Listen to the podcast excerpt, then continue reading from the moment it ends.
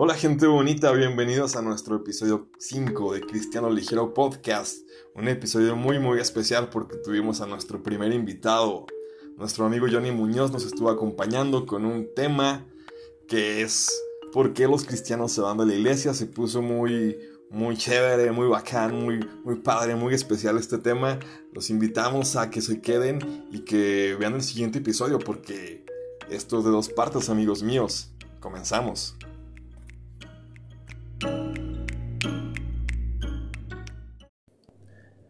Hey gente, ¿qué pasa? Bienvenidos de nuevo a un capítulo más de su podcast Cristiano Ligero, el podcast más ligero de todo Internet. De todo Internet. Y pues estamos de vuelta, un capítulo más. Eh, ¿Qué onda, mi hermano? ¿Cómo estás? ¿Cómo estás, Javier? Súper bien, gracias a Dios, bien bendecido eh, por este episodio más de podcast Cristiano Ligero. Es súper contento, tengo que decirlo antes de que se, se, me pase. Eh, ¿Por qué estás porque me platicaba mi hermano, que es el que checa estadísticas, que nos escuchan de distintos Sí, países. gracias, en serio, gracias. ¡Wow! De, nos escuchan de, Estados Unidos, uf, de Colombia, Colombia. de Chile. En Chile también nos escuchan, saludos Abrazos, hermanos. Y de Costa Rica. De Costa. Rica. Claro que de nuestro México lindo y querido. Claro que sí. Pero sí, eso, eso me dejó como que, wow, qué, qué padre, qué, qué bendición que nos den la oportunidad de llegar tan lejos. No me imaginaba que nuestra voz se pudiera escuchar tan pronto en aquellos países tan lejanos. Y pues también un saludo a todos ellos y muchas Saludos, gracias, en serio, muchas gracias. Escuchando, recomiéndenos. Y, y pues yo también estoy muy feliz en esta ocasión. es todo, hermano. Muy feliz. Pues sí, ¿cómo, ¿cómo te fue en Guadalajara? Tremendo. Eso sí, me fui una semanita de, a Guadalajara, ¿por qué? Pues vacaciones, pero muy agradable, el clima muy agradable todo ahí. Sí. Allá vive mi hermana y pues un saludo a Melissa, ya a. Cristian, mi cuñado, Melissa y que me recibieron súper bien y conocimos muchos lugares que nos faltaron de conocer, pero excelente lugar para ir a visitar. En serio, cuando quieran ir, allá van a estar ellos, que, que nos aceptan en su casa. Pero entonces quiero saber si conseguiste la sierva o no. Eh, no se pudo, fíjate, tenemos unos planes, así que la sierva por allá está todavía. Perfectísimo, hermano. Pero bueno, mi bro, muy aparte de eso, estoy contento porque tenemos a nuestro primer invitado del podcast, nuestro primero, nuestro padrino, se podría decir. Nuestro padrino. Nuestro padrino de podcast. Y pues, ¿lo quieres presentar, hermano? Preséntalo, Claro preséntalo. sí, es un amigo muy querido, un ser humano que aprecio un montón, que, que es de gran bendición a mi vida y espero es. que él lo sepa. Está con nosotros Johnny Muñoz. Shani Muñoz, bienvenido, hermano. Bienvenido, hermano. Haz de cuenta que se están escuchando muchos aplausos, ¿verdad? De la gente. eh. Efectos ahí. Muchas gracias por la invitación, de verdad yo soy el que me siento bien afortunado de estar aquí acompañándolos ahora con su gran y amplio auditorio que tiene. De verdad es mucha bendición, gracias por la invitación. No, no, nada, mi Johnny. Para los que pues no conocen a Johnny, eh, nos gustaría que te presentaras un poco. Eh, nosotros hacemos un pequeño intro, pero para la gente, Johnny es de nuestra iglesia de Monte de los Olivos y ahorita es nuestro líder de jóvenes. Nuestro, Scatón. Sí. nuestro actual líder de jóvenes Catán. Eh, Johnny, si te quieres presentar un poco al público, Sí, ¿cuántos habla un años poquito tienes? que algo sobre ti que, te, que le gustaría saber a la gente? Pues básico, tengo 30 años, ya estoy por cumplir 31. Team 30. Team 30, eh, sí, soy el líder de jóvenes de, de Escatón desde 2020. Gracias a Dios nos tocó vivir la pandemia, pero pues con la gracia de Dios yo creo que hemos salido Así es. adelante. sí. No hay mucho que agregar, no soy una persona muy... No tengo un currículum muy amplio, pero bueno, pues Es humilde, el chico, es humilde. Sí, de hecho. Hablando de un poquito de que te tocó estar en pandemia, ¿fue difícil? Este, Bastante. Sí. bastante, sobre todo porque hacíamos una planeación, planeábamos algo que íbamos a hacer y luego era como cambiar los planes y adaptarnos a cómo nos permitían. Y muchas veces era como ya tenemos listo para este jueves esto, pero nos cambiaban completamente la jugada, el semáforo, venía la pandemia, venían, o sea, si es que estábamos muy, los super cierres fueron los que también nos volteaban la tortilla bien feo, invitados que teníamos. Sí. y en ocasiones, pues no podían acompañarnos, entonces ya tenía yo que preparar un mensaje que tenía ahí de colchón. Y pues salimos adelante, pero sí nos cambió muchísimo y fue algo, un reto divertido. Machenzote, me imagino. Y yo creo que para todos, porque de hecho a, a todas las iglesias les agarró de. Pues de movida esto, porque mucha gente no estaba eh, enfocada en transmisiones en vivo, de transmitir en Facebook. Eh, mucha gente no, ni siquiera se quería adaptar a esto. Y sobre eso quiero añadir y agregar algo que de verdad le estoy bien agradecido a Isaí Vega. Porque Ok. ese vato, de Eh, verdad, sí, fue un respaldo bien grande y nos estuvo apoyando muchísimo. Un saludote para Isaí. Saludos. Por- porque, verdad, eh, pues empezamos sin saber los dos nada. Pero poco a poco fu- fuimos utilizando las herramientas que teníamos. Gracias a Dios que nos ha dado un poquito de gracia para conocer algo de, Claro. de tecnología. Y entre los dos íbamos sacando ahí lo que se podía y fuimos mejorando un poco. Esto, lo, lo padre es que nosotros nos fuimos adaptando, nos obligaron los cambios a, a tener que revolucionar la manera de compartir, pero también esto te deja como, como una medida de, pues al menos no está como la pandemia y, y te impulsa, te impulsa para que lo hagas mejor ahora que tenemos servicios presenciales. Eso sí.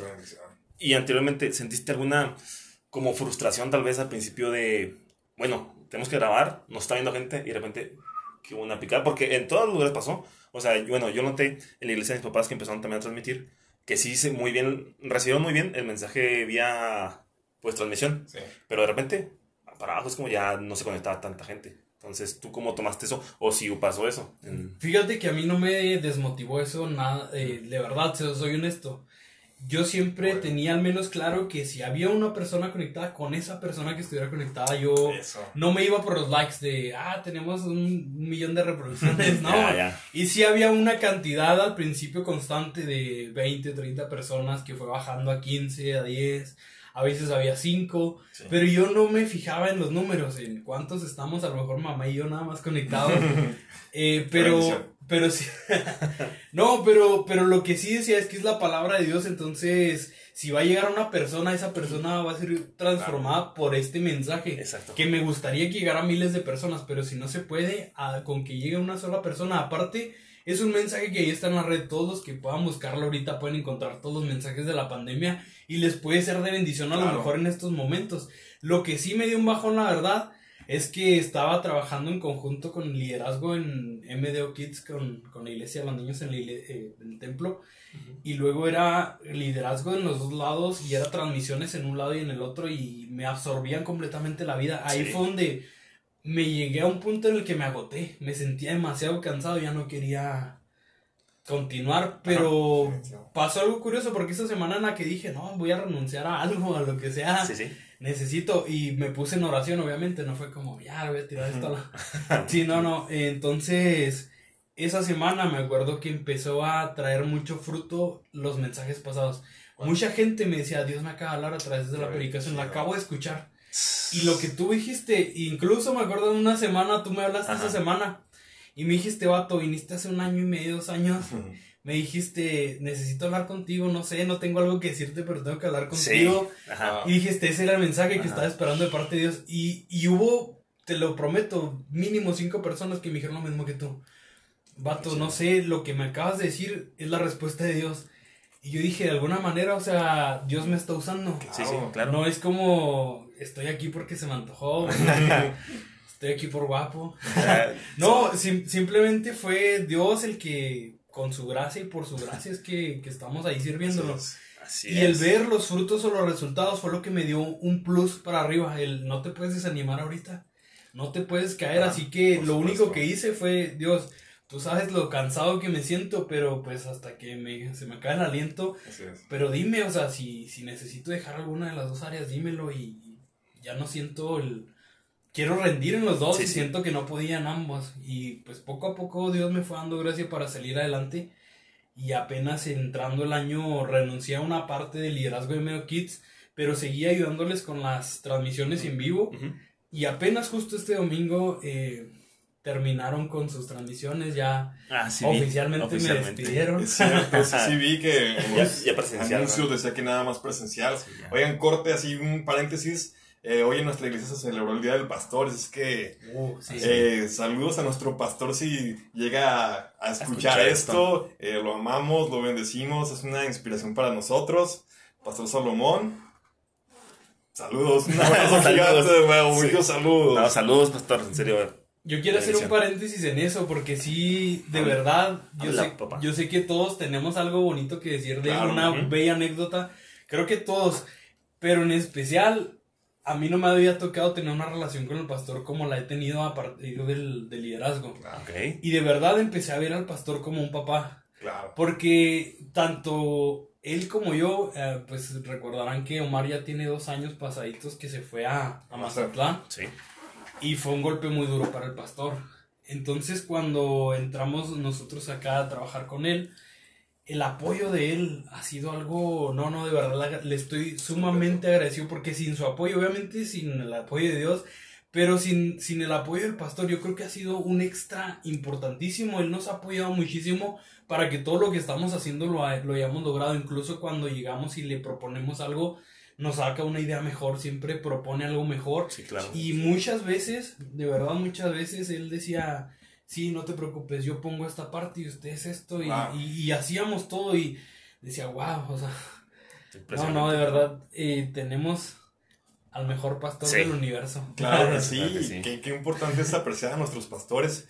Y también como dice Johnny, es que creo que a veces falta la confianza de, acercar, de, de acercarnos a ellos, porque Ajá. sé que, sea quien sea tu pastor, eh, es de bendición, por algo está ahí en tu congregación y, y aprécialo, ora por él, preocúpate por él, y dale un abrazo ya cuando se pueda, ya más lo, quitar la sana distancia, pero ahí ya estoy presente y sé que puedes confiar en él y en nuestro caso, pues sí, tenemos puras cosas bonitas que decir de nuestro pastor. Exacto. Es una bendición, una chulada de pastor.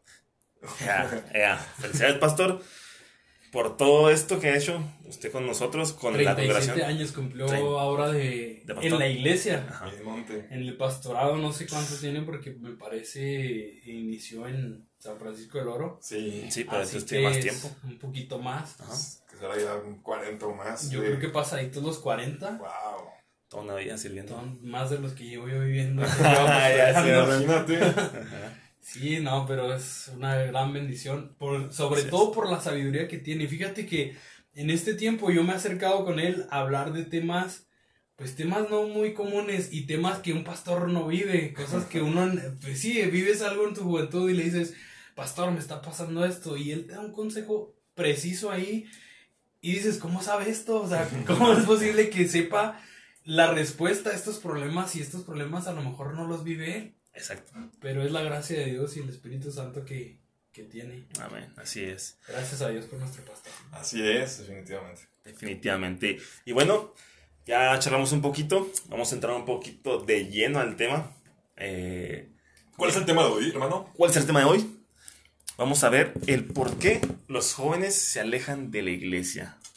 Un tema muy recurrente, tema que pasa en todas las iglesias, no solamente en unas cuantas, yo creo que en todas las iglesias llega a pasar esto. Eh, para empezar, quiero tomar una historia personal porque no sé si todos sepan a, a los que nos escuchan, pero yo me alejé un tiempo de la iglesia Sí. y yo tengo mis motivos. No, tal vez no conozco los motivos de toda la gente de afuera, pero yo tengo mis motivos. Claro. Entonces, yo recuerdo que yo me alejé de la iglesia no tanto por la gente ni nada, sino por mi molestia con Dios. Hubo un tiempo en el que yo me peleé con Dios así a, a- a muerte, casi casi a muerte, ya se va, ándale. Este, decía Dios, oye Dios, pero ¿por qué no pasa esto conmigo, esto, esto? Tenía muchas cosas que reclamarle a Él, pero no veía en sí lo que yo, lo que Él ya estaba haciendo en mí. Sí. Simplemente veía, oye, pero ¿por qué este, este brother pasa esto si yo hago más esto y yo trabajo más que él? O sea, yo comparándome así, Claro. bien brutal. Entonces, como comentaba Johnny ahorita, yo un día le dije, o sea, es que Dios, me voy de aquí, ya me voy de aquí y, y solo hay una forma de que yo no me vaya. Así se lo dije, o sea, yo poniéndole todavía Condiciones. a condiciones, o sea, condiciones. Suele pasar. Ajá, bien, Sí. bien retador. Le dije, tiene que venir alguien aquí a decirme, ¿sabes qué? Te amo, no te vas a ir. Pero le dije, pero no tiene que ser gente que conozca porque mis amigos me van a decir eso. Mi familia me va a decir eso. O sea, yo sé, mis tíos, mis tías, la gente de la congregación que me conoce me va a decir eso. O sea, tiene que ser alguien que yo no conozca o que no conozca esta situación ahorita en mi vida. Entonces, para eso a Johnny, en serio, ya tenía rato que no nos hablábamos, que Sí. unos dos años, tres a lo mejor. Más o menos, yo creo. Más o- nos, nos veíamos ocasionalmente. Ajá, pero no, no, no conversábamos mucho, sino un, ¿cómo estás? ¿Qué onda? Bye, adiós, y es todo.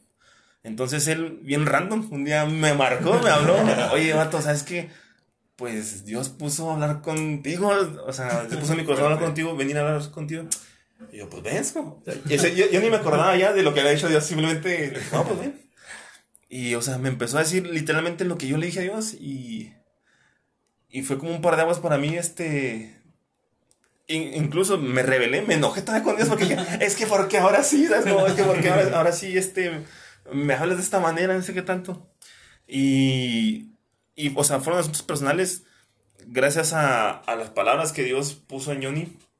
Eh, fue que sí, me alejé un poco, pero esas palabras quedan en mi corazón y no me dejan de estar a gusto ya. O sea, quería hacer cosas del mundo y no me dejaban estar a gusto, literalmente, porque sabía que que Dios me había respondido que Dios tenía cuidado de mí y, y pues gracias a Dios volví tras la pandemia, empezó la pandemia, volví a Dios, vi su mano, eh, a, a, contraste, he visto mucha gente que también en la pandemia se desafanó, o sea, se fue.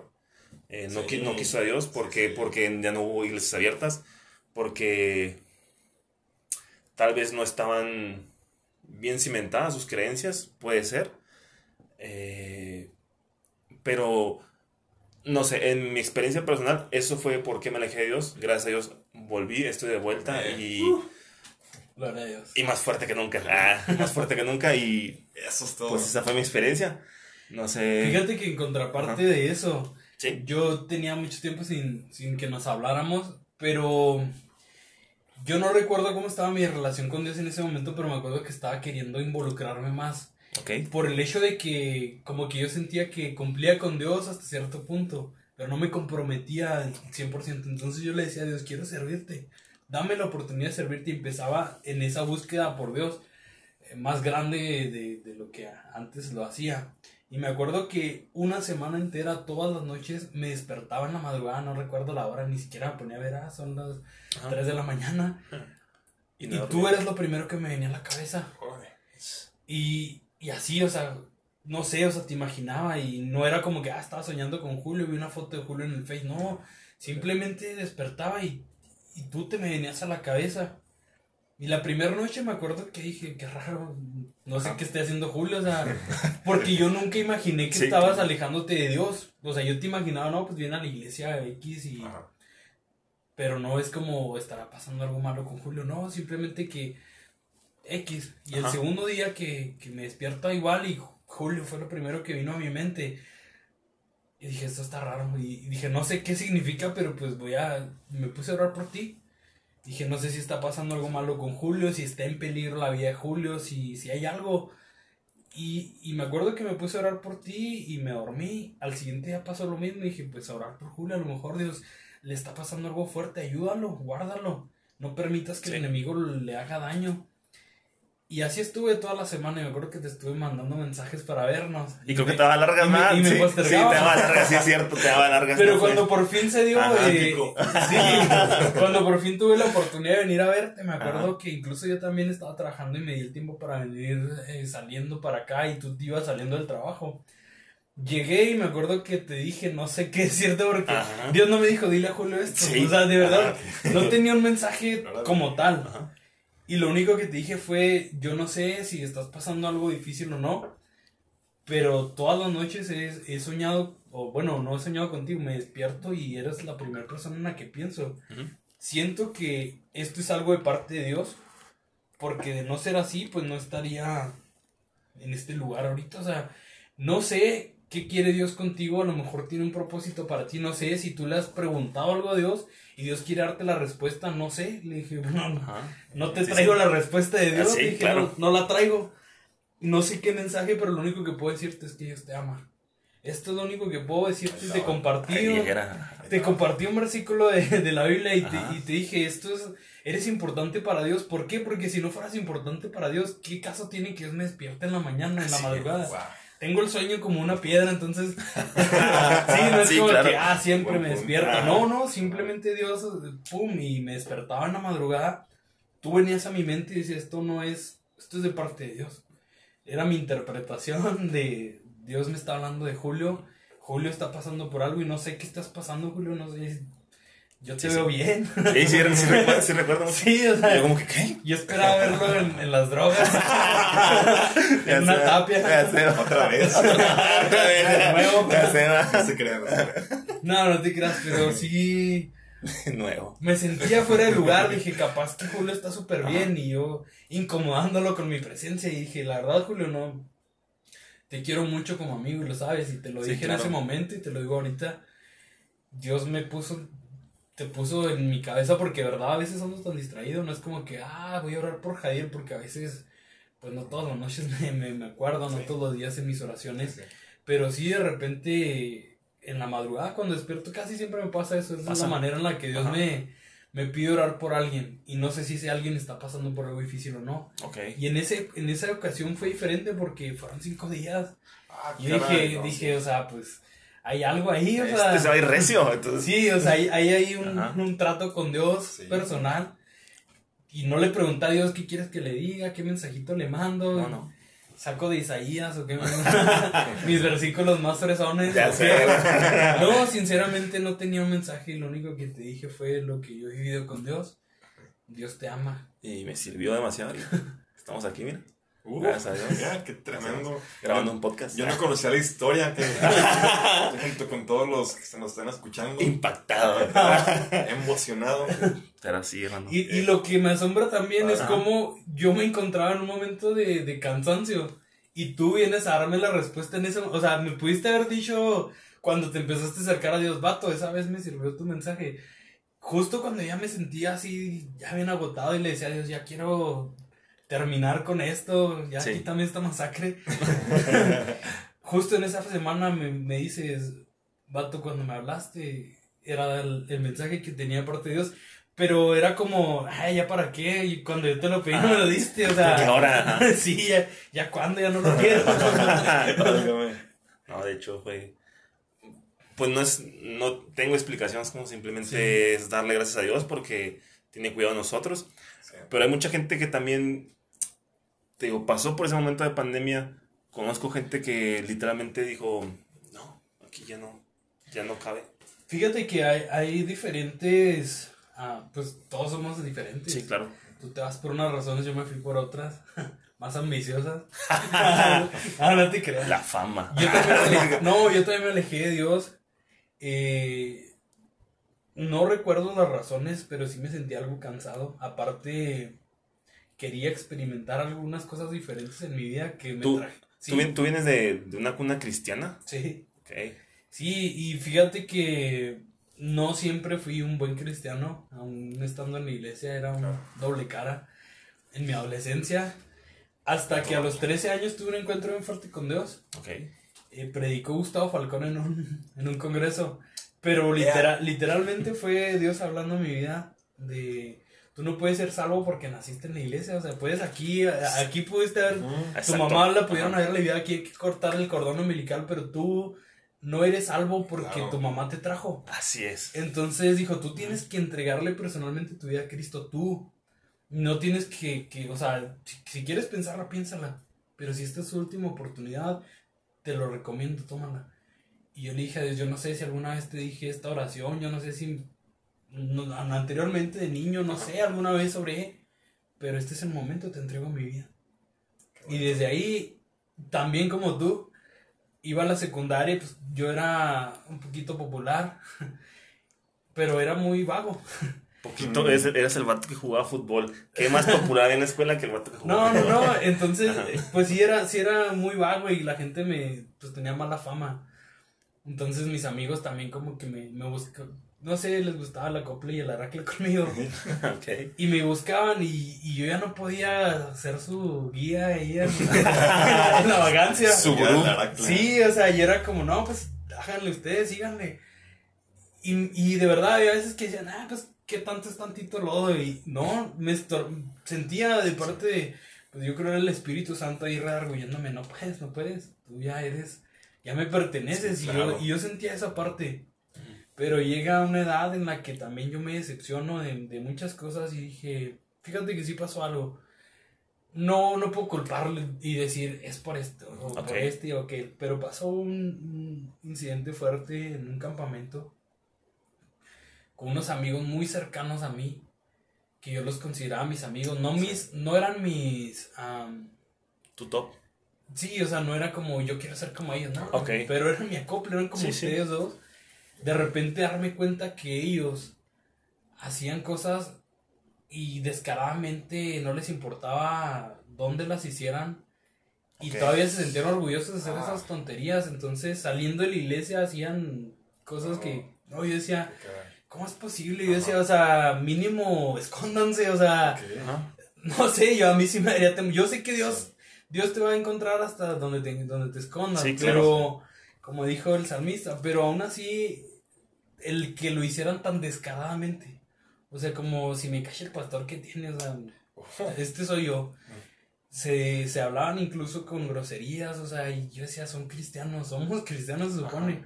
Que yo vaya y les diga a mis amigos de la secundaria o ya en el Cebetis, este, una majadería, pues a lo mejor nada más ellos me vieron, nadie en la iglesia, trataba de esconderme. Sí, sí. Que sé que de todos modos, Dios sabe y Dios conoce el corazón de uno, y incluso la mente todavía ni piensas cuando Dios ya tiene un todo. pensamiento. Pero, pero eso me, me decepcionó. Y dije, pues yo quiero hacerlo deliberadamente, pero fuera de la iglesia. O sea, ¿qué caso tiene pecar y seguir viniendo a la iglesia y, y vivir doble vida? Y dije, no, o sea, yo lo quiero hacer, pero, pero sin, sin estar aquí fingiendo ser un buen cristiano. Entonces me aparté. No puedo culparlos, o sea, ellos viven su vida y no puedo decir por ellos, yo me le... No, no, no, fue una decisión personal. Sí. Siempre es una decisión personal, Sí, pero, claro. pero sí, tiene, sí tiene mucho que ver en algunas personas la influencia de alguien. Mucho. Porque fíjate que siempre pones tu- tus expectativas en alguien. En este caso, por ejemplo, nuestro pastor Salomón García y, y él es un ser humano como nosotros. Sí, obviamente tiene más, más, más inteligencia y experiencia y Sí, sí. una sabiduría impresionante, Tremendo. Pero no deja de ser un ser humano. Y al ser un ser humano, él puede tener errores también, como nosotros los tenemos. Sí, claro. Y, y que tú o yo pongamos nuestra mirada en él y digamos, no, es que yo quiero ser como el pastor Salomón García. Si un día vemos que tropieza, vamos a decir, ¿y eso qué era él? ¿Qué puedo esperar de mí? No. Ese es el problema de muchos, que, que pones tu confianza, dice Jeremías, maldito el hombre que confía en el hombre. Sí. Así es. Porque ponemos nuestra confianza en las personas y, y, y a veces hasta culpamos a las personas. Pero la salvación, sabemos, es personal. No es como el día que Dios me llame a cuentas, no le voy a decir, es que Julio, visto lo... Sí, claro. El Sí, ejemplo o que sea, me El dio. ejemplo que me dio O ya. sea, yo sí, yo sí hice pecados, pero los de Julio estaban peor, o sea, Claro, no, no, sí, aclarando. Sí, sí. Yo no, sí, y, y pues eso no me va a salvar. El que tú hayas sido peor que yo no, te, no me va a salvar a mí. Claro El no. que mi, mi figura o mi influencia o a quien yo quería, eh, no sé, seguir y como quien quería ser, a lo mejor se desvió el camino y pues yo también porque él lo hizo, eso no me va a salvar. Ah, pues sí, fue culpa de Jadiel, se van los pecados tuyos para Jadiel. Pues no, es algo personal. Pero, pero digo, sí tiene mucho que ver. Muchas personas se alejan de la iglesia por la decepción de una de alguna persona de ver de ver como alguien en quien ellos ponen su confianza y es que a veces es eso Sí. pones tu confianza en el líder en el director de la alabanza y luego de repente lo ves fumándose un cigarro y dices es el director de la alabanza o sea cómo puede ser posible Sí, sí. que pase esto y sí o sea no debería no no debería No, no es ser así. normal. ah, no no claro No normal. Claro que no. Y, por ejemplo, no sé, ves al algún pastor evangélico que tú admiras golpeando a su esposa y No. dices, es que no, o sea, y obviamente cuando tú eres maduro y sabes que tú sigues a Dios, estás en la iglesia por amor a Dios, Claro. Sí. eh, pues permaneces en la iglesia, pero cuando no tienes una relación, es que esa es la clave, no tener una relación con Dios, porque muchos vivimos una religión, no una relación. Así es. Entonces, al momento de que, de que te diga, no sé, tú, tú por ejemplo ves, el otro día me tocó compartir un mensaje de, de santidad. Nosotros cuando escuchamos la palabra santidad, eh, no sé si, si me ves a mí con unos pantalones rotos, dices, esto no es santo. Eh, sí, ves a una muchacha en la iglesia y con una minifaldita, un pantalón bien apretado y se le ve su figura, eso no es santidad. O sea, sí, entonces para ti santidad es una falda larga, un traje bien vestido, Sí, una corbata, corbata, sí, ajá. sí, sí. Eso para ti, para, para muchos es santidad, Santidad. o refleja santidad. Ajá. Pero la santidad no, no es eso, implícitamente no. está ahí. Sí, obviamente cuando, cuando Dios cambia a una persona, el cambio viene desde adentro y se va a notar en el exterior. Ah, sí, claro. Le pasó a mi mamá, fíjate que mamá le encantaba cuando ella no era cristiana. Claro, le encantaban los bailes y le gustaba mucho usar pantalón, eh, campanudo. Viene a Cristo, cuando conoce a Cristo, pues obviamente dice, ya no puedo seguir bailando, pero luego Dios empieza a tratar en su vida para que deje el pantalón y eso fue un...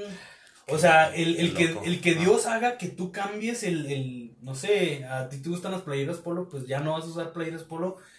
O sea, es como, es, es mi ropa, es más todo mi, todo mi closet está lleno de, de, esas playeras. ¿Cómo es posible que me voy a comprar playeras que no me gustan, esto que no me gusta, o puras faldas? Ahora mi mamá era de puras faldas. Y era cambiar todo su closet, porque prácticamente tú tenía puro pantalón. Pero Dios trató en su corazón. Y, y, fue el temor a Dios lo que la hizo obedecer eso y no fue como la religión le dijo, déjalo. Sí. Su convicción personal, vaya, porque ya están, hablábamos antes de sí. las convicciones. Si, por ejemplo, que no se vayan a escamar, que creen que estamos diciendo que es parte de, de dejar, por ejemplo, pantalones. Pero así como lo comenta Jones, ahí, ahí el trato con la mamá de él fue así como que... Fue de, personal. Fue personal sí, fue personal. y que todo, todo eso lo involucraba hasta en su forma de vestir. Sí. Y es que, y es que así pasa, a veces el que Dios trata en tu vida, eh, eso te vuelve, la santidad empieza adentro, empieza Sí, en el corazón. claro. No es como que primero necesitas vestirte como un santo y ya después Dios va Ah. a cambiarte por dentro, no, es, es de adentro hacia afuera y no de afuera hacia adentro. Sí, sí. Y al final se va a ver el reflejo. Sí, claro, como tú decías, este, me acordé mucho de lo que plat- platicábamos las semanas pasadas. Sí. Que, por ejemplo, mi papá cuando se convirtió, Ajá. él le gusta el rock. Sí. Pero llegando aquí, Dios en su corazón no buscó más rock. De hecho, ya no escucha así rock pesado, mm, full metal, nada de Ni eso. o sea, cristiano. ajá, ni, ni cristiano, o sea, porque fue un trato personal con, con Dios. Y, aparte, como tú dices, él me acuerdo que se vestía muy holgado, o sea, muy, pues Sí. como tipo cholo, Sí, se puede sí, decir. Entonces, él cuando iba a la iglesia, ya como que con el trato personal que Dios tuvo con él, él sentía como que es que mi armario es puro así. Sí. Es- y, y mi papá trataba de vestirse pues lo mejor posible porque pues mi papá no cambiaba su, su outfit, como Sí, se puede claro. decir. Entonces, pero él decía, es que ya no me gusta vestirme así, o sea, ya no Y es, que, y es así". que ese trato que Dios tiene te hace sentir incómodo. Ajá, o sea, ves, ves la playera, tu playera favorita de Iron Maiden. Me acuerdo porque mi tío, mi tío David también eh, era rockero. Ahora es pastor y lo admiro muchísimo también. Ajá.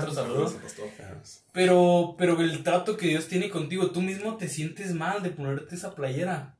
Y a lo mejor no porque no te queda, sino porque no te sientes a gusto entrando a, a- a la casa de Dios así. Sí, Incluso aparte porque no das buena impresión, un buen testimonio a la gente de que hay un cambio en ti. Y el cambio empieza adentro. Ese es el problema, que cuando no hay una relación con Dios, cuando tu relación con Dios no es buena, te vuelves pura religión. Y es exacto. por eso que mucha gente se va a la iglesia porque no, ahora no predicó el pastor Salomón. no, porque ahora no hubo esto, no porque ahora cantaron puras canciones que quién sabe, vaya a saber si son de Dios o no. Es Exacto. puro electrónica de Hilson, o sea, no sé. O de Marcos Witt. Ah, sí. sí, va. No, o sea, sacan una canción nueva de los Planet Shakers y dices, ah, esto no es de Dios. Y ¿eh? Y, y ¿qué te hace pensar que no es Dios? Y fíjate que pasó eso hace poquito con mi hermana. Hay una canción que me fascina de Hilson que se llama Vivo Estoy. Ya. Esa canción me, me- me gusta muchísimo. De los Junk and Free. sí, y la traigo, la traigo en mi... Creo que es de Hilson United, no estoy Sí. seguro. Bueno, pero la traigo en mi auto y salió y le subí y la iba cantando. y mi hermana, esa canción no me gusta. Al Ok. siguiente, al siguiente Ok, te bajas de mi carro. Sí, no, no, no, no. Pero fíjate que no, no, pues me valió, le subí más. Sí. No, no te creas, pero sí al siguiente día me dijo, pon esa canción.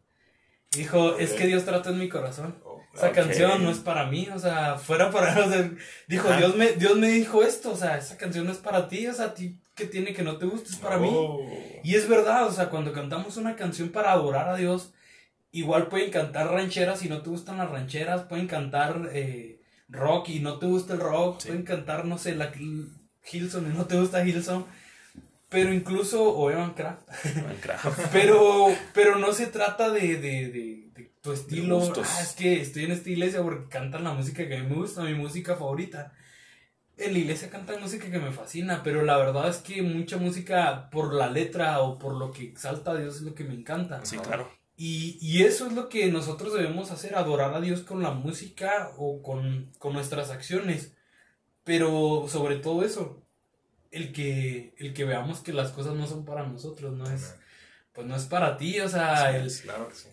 toca que predique a alguien más y tú, ah, otra vez ese hermanito que, que tartamudea, esa hermana que, que, que habla muy despacio, Muy o muy despacio. chillante, no sé.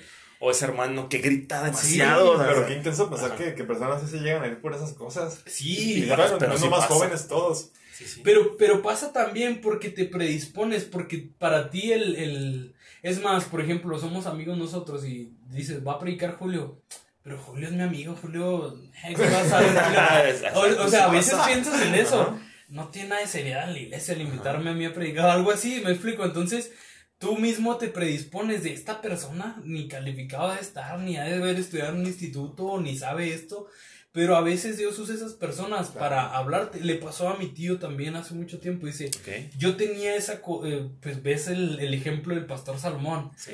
Y dice, se subió un hermano a predicar con una camisa de manga corta, sin corbata, con un pantalón de mezclilla. O sea, pues era un, un hermano humilde y de la sierra. Entonces se sube así y dice mi tío, ese no es un siervo de Dios, ¿cómo es posible? Uf. Fue hace muchos años, pero, Ajá. pero sí, lo, lo veía así, era como, como menospreciarlo. Y dice, Dios me, me dio la sacudida de mi vida. Porque ¿quién soy yo para menospreciar o para poner etiqueta de así te debes vestir si predicas?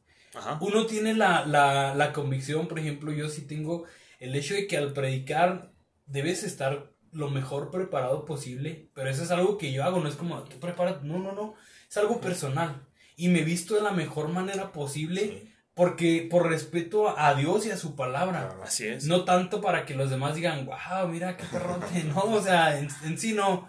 Y nunca busco que la gente diga, wow, me quedé fascinado de... de-". No, no, no. Porque, verdad, es, es el mensaje, siempre que me toca predicar, curiosamente Dios me da unas cachetadas primero. Eso es, ese mensaje que pone así en, en esas pedradas que me da, es lo que pone en mi corazón y luego ya lo predico después de que me, como si me regañara a mí y yo voy y los regaño a, Sí, a claro. los demás, pero es algo que Dios trata personalmente conmigo. Predico de lo que Dios o de las vivencias que llegan a mi vida y, y- y ya les comparto lo que Dios puso en mi corazón. Sí, es sí. como, ah, mira qué bonito suena este, este salmo, se los voy a predicar. Pasa porque a veces sí me llena un versículo, pero casi siempre Dios me trata en la vida de, de alguna manera cuando paso por alguna dificultad, por una prueba y Dios me habla y eso es lo que comparto. Y, y primeramente el mensaje que vas a compartir tiene que tratar a tu vida. O Claro. sea, tiene que tratarte. Este, y luego ya puedes compartir a los demás. O sea, no, no puedes predicar como tú decías. Ah, pues ahora quiero compartir de. mm, No, no sé, vamos a ver. Vamos a barajear la, Biblia y donde caiga mi dedo, de esto a compartir. Sí. No, claro que no. O sea, tiene que haber una preparación antes o.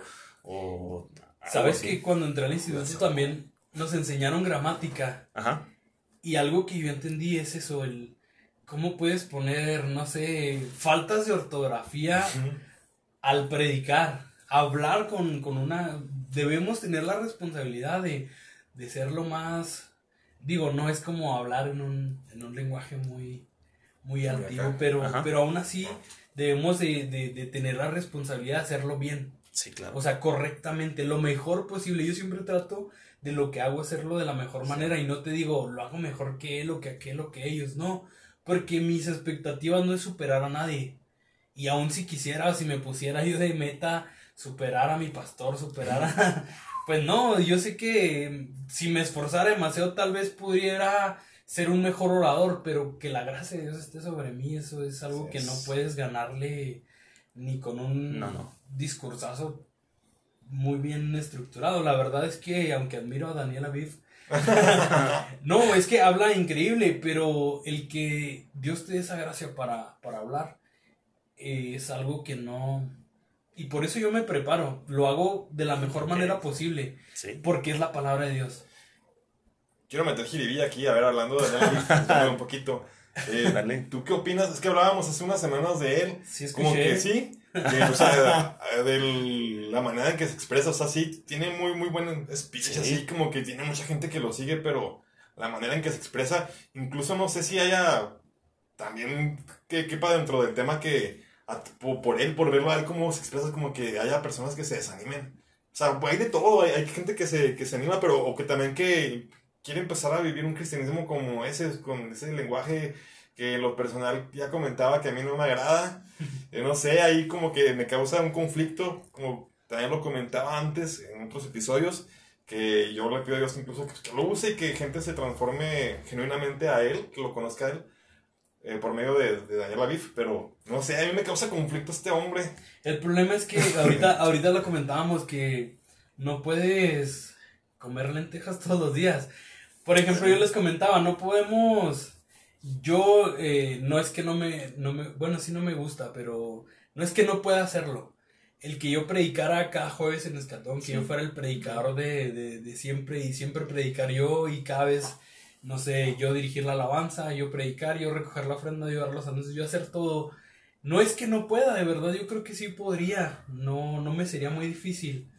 Pero es necesario también y, y se me hace una falta de respeto nada más escuchar mi voz y nada más me a mí y Ok. yo y yo y sigo yo y otra vez yo, la verdad sería muy incómodo para la gente. Y hay gente que está casada con ese tipo de, de religiosidad, de escuchar un solo predicador porque cuenta muy buenos chistes, porque a él se expresa muy bien, porque dice frases motivacionales impresionantes que dices, oh, Yeah. eh, Entonces es lo que inspira a muchos.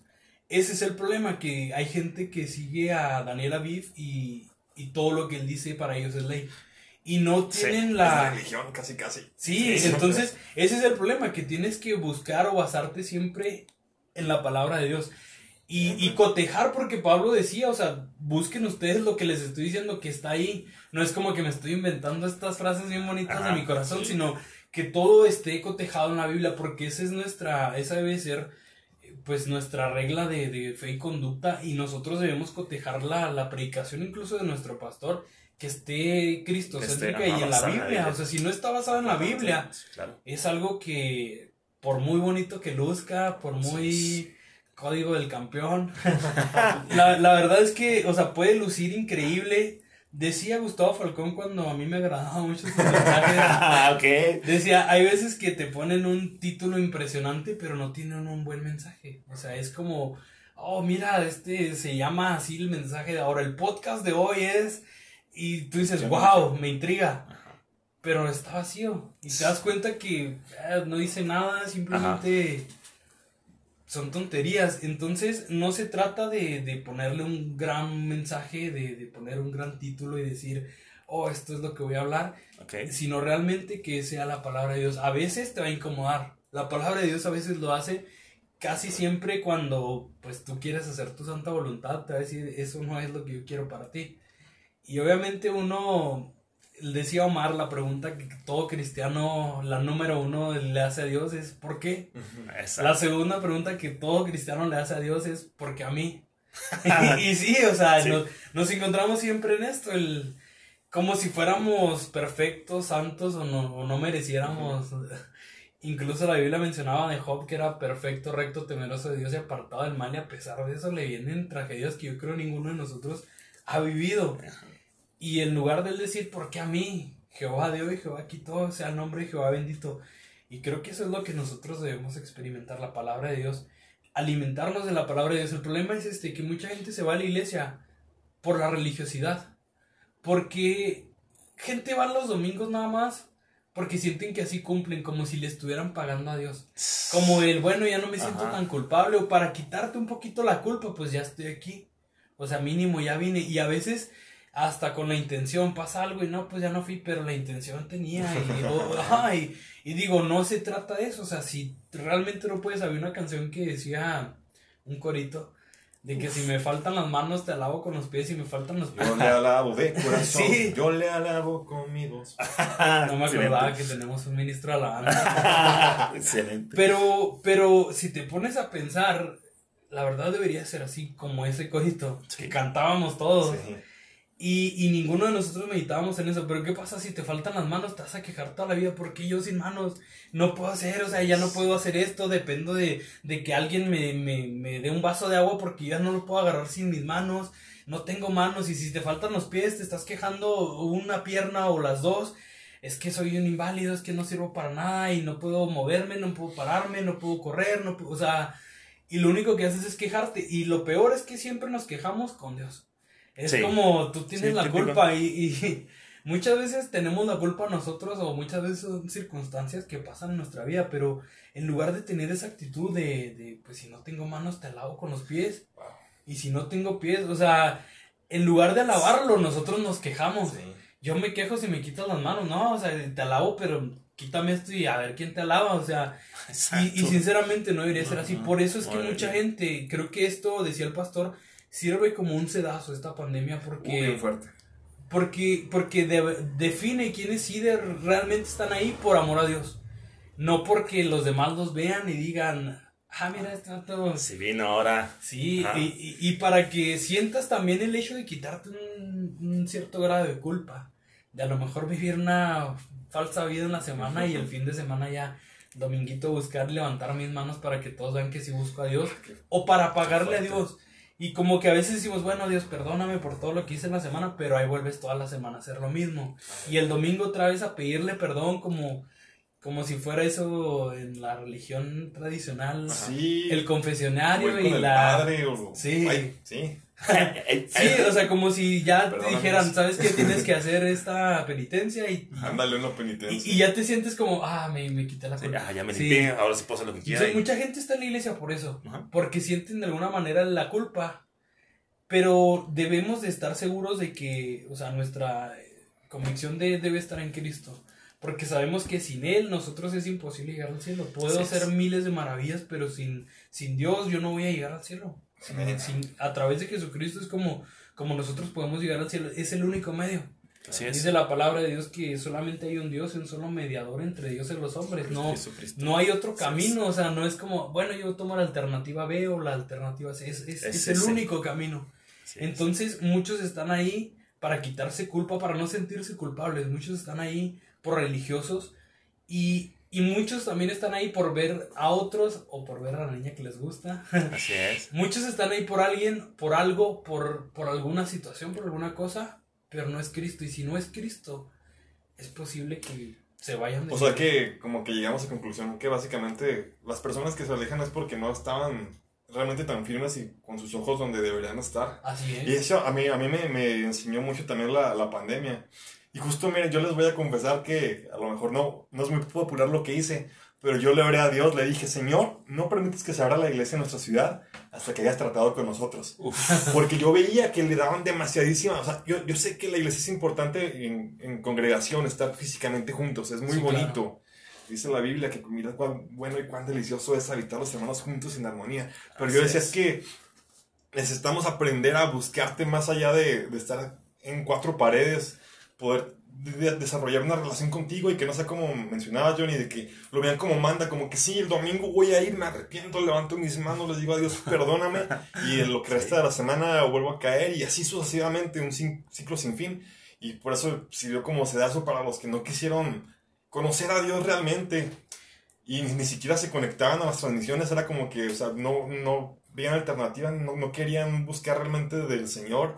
Eh, es complicado. Es, Y es que fíjate que, por ejemplo, muchos interpretamos la Biblia a nuestro antojo. Sí, La Sí. palabra de Dios dice que la sangre de Jesucristo nos limpia de todo pecado, de todo. Así es. Pero muchos hacemos lo que queremos toda la semana y, y venimos el domingo, voy a limpiarme con la sangre de Ujú. Cristo. Es como, ya como eso sí, es como, lo decía el martes, eh, como que nos, como los cachorros van y los, los bañas y luego luego van al lodo a ensuciarse nuevamente. Y así somos nosotros a veces.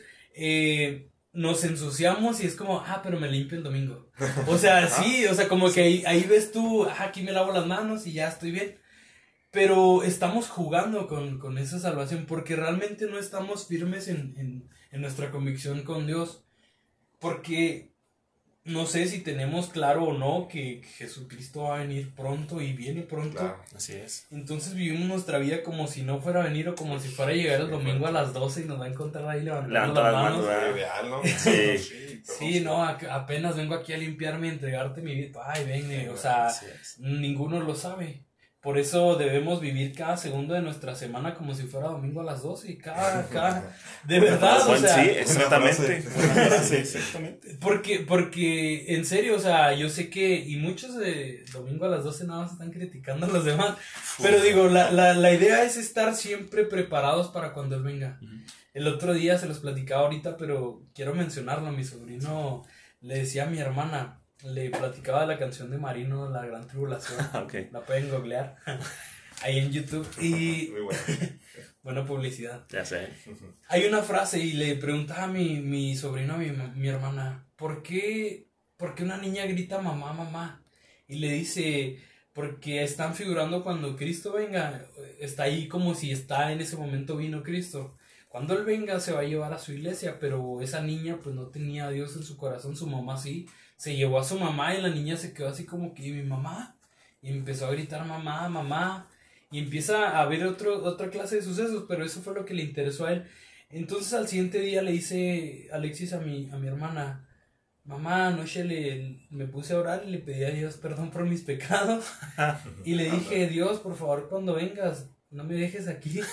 Oh, Y, y fue algo, de verdad me sacude sus palabras, fue algo Sí. impresionante. Mi hermano también dice que nos ha servido mucho motivación también el ver cómo tienen los niños temor de, de Dios. sí. Y desde niños, de verdad, ellos se, se impactan por la, por la palabra de Dios. Es algo asombroso.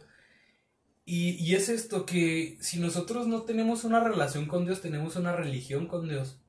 Entonces, cuando tú vives una religión, cuando tu motivo no es Cristo, porque de verdad, o sea, puede, pues pasó la pandemia, pasa la pandemia y si tu relación no es con Cristo, dices, nah, pues ya no hay iglesia, pues ya no, no hay nada que hacer, nada no, que ajá. Exacto. Y, y, por ejemplo dices, ah, no sé, un terremoto y se cayeron las paredes, pues ya no hay templo. Y tu relación es con esas cuatro paredes, pues No. dices, no, ya no hay donde... Sí, perdido. En, en cambio, cuando tienes una relación con Dios, tu relación es aquí en tu cuarto, tu relación a lo mejor apartas un lugar en, en, tu, en tu casa y dices, "Eh, esta zona, esta, esta sala o este rincón de mi, de, mi, de mi casa es para apartarme y estar con Dios. Aquí es donde me acerco a estudiar de la palabra de Dios y a orar. Y, y muchos así lo hacemos, algunos otros pues tienen sus, sus métodos diferentes, pero el tener una relación con Dios, me acuerdo cuando entramos a, a Liderazgo Escatón, Jadiel, Jadiel empezó a trabajar conmigo y les decía algo, nosotros no podemos decirle a los muchachos, sirvan a Dios, sigan a Dios, órale, vamos, o sea, tenemos primero que nada, esto es personal, yo Sí, no les puedo decir a ustedes, eh, pónganse a orar, no, o sea, primero piénsenlo en ustedes, yo personalmente, yo, Johnny Muñoz, tengo que ponerme a, a que mi relación con Dios crezca, eso, o sea, no es mi objetivo el, y digo, no es que no sea, pero no tengo que preocuparme por, ya oraste, Jadiel, ya, ya leíste la Biblia, Julio, no, o sea, es, es yo, yo, mi relación con Dios. Así es. Y mientras esa relación vaya creciendo, va a crecer en conjunto y esto lo vamos Así a es. transmitir a los demás. Y nuestra relación va a ser algo que, que mientras estemos cerca de ellos, la presencia de Dios la van a sentir y van a decir, yo no sé qué es, pero yo quiero eso. Yo no sé qué hay aquí, pero lo, siento algo y quiero, o sea, hay es. algo que tiene Jadiel, no sé qué es. Y Pero no van a decir, quiero. ah, la corbata y el moño y su traje tan bon-". No, no, es, es la presencia de Dios. Y es algo que nosotros no podemos comprar. No es como que yo diga, miren, aquí traigo presencia de Dios. ¿Quieren? No. Es algo que tú tienes que buscar. Y esa presencia te va a acompañar todos los días de tu vida. Si tú tienes una relación con Dios, como le dice Dios a Josué cuando le hace el llamado, le dijo, primero que nada, pues ya mi siervo Moisés, olvídate ya esa historia. Ahora te toca a ti llevar a este pueblo. Pero le dice algo en el versículo 8, nunca se apartará de tu boca, nunca, o sea, no le dijo los domingos, no, no, nunca se apartará de tu boca este libro de la ley, sino que de día y de noche meditarás en él para que hagas eh, conforme a todo lo que en él está escrito, porque entonces harás prosperar tu camino y todo te saldrá bien. O sea, le dice, tienes que vivir conforme a esta palabra que yo escribí, conforme a mi palabra, tienes que vivir de día y de noche, meditar en él, no nomás leerlo ya, amén. Tienes que, que comerte esa palabra, tienes que vivirlo, tiene que esa palabra confrontarte y decir, estoy a la, la luz de la palabra, estoy fallando, ayúdame Dios a no fallarte así, ayúdame a no ser así. Y de esta manera pueden venir vientos y pueden venir muchas cosas. Y de verdad, o sea, mucha gente está en la iglesia de relleno y no, no, es, no. los ofendo, pero... No, no. No, no, pero digo, mucha gente está ahí nada más porque sí y por, por culpa, por, por bonitos o porque está la chava más bonita o porque está el vato más guapo, no sé, por eso están ahí. Algunos están porque el pastor Salomón es muy famoso y predica muy, muy bien. Eh, pero ¿qué pasa cuando no está el pastor Salomón porque se fue con Omar a Mazatlán? Ah, no, pues no, no ha venido el pastor. Al cabo, es más, incluso decimos... Incluso tomas vacaciones cuando no vaya el pastor. y dices, al cabo no me va a regañar ni me va a decir que no fui porque él no fue. O sea, ah, ni cuenta se va a dar que no vine. y, y así pasa, entonces digo, nosotros no debemos de fijarnos en, si me veo o no me ve el pastor, sino en mi relación con Dios. Porque tu relación incluso no es con el pastor y no es como que, mire pastor, aquí está mi diezmo. O sea, esto es para Dios y es con Dios. Porque también la gente tiene ese mal concepto del pastor que hace con mis diezmos. No son tuyos para empezar. O sea, el, el 10% no es tuyo, es de Dios. Tú tienes un 90% que es tuyo, el 10% es de Dios. Y cuando entiendas que es de Dios y se lo des a Dios y no al pastor, órale, ¿para qué llegas? No, es para Dios. Cuando se lo das a Dios, no te importa si alguien más lo agarra, porque es, es. para Dios. Y ahí es donde viene la bendición. Solo cuando, cuando te pones a darle tu corazón, tus finanzas, tu tiempo, todo lo mejor a Dios. Y cuando eso sucede, difícilmente te vas a alejar de Él. Así es. Pero bueno, la plática está súper buena, pero ya nos estamos yendo para que te quedes con él, ese, ese piquito. Entonces, va a haber una segunda parte. Escúchanos. Espero que te haya gustado este podcast. Oh, Este, nos vemos en la próxima. Chao. Bye.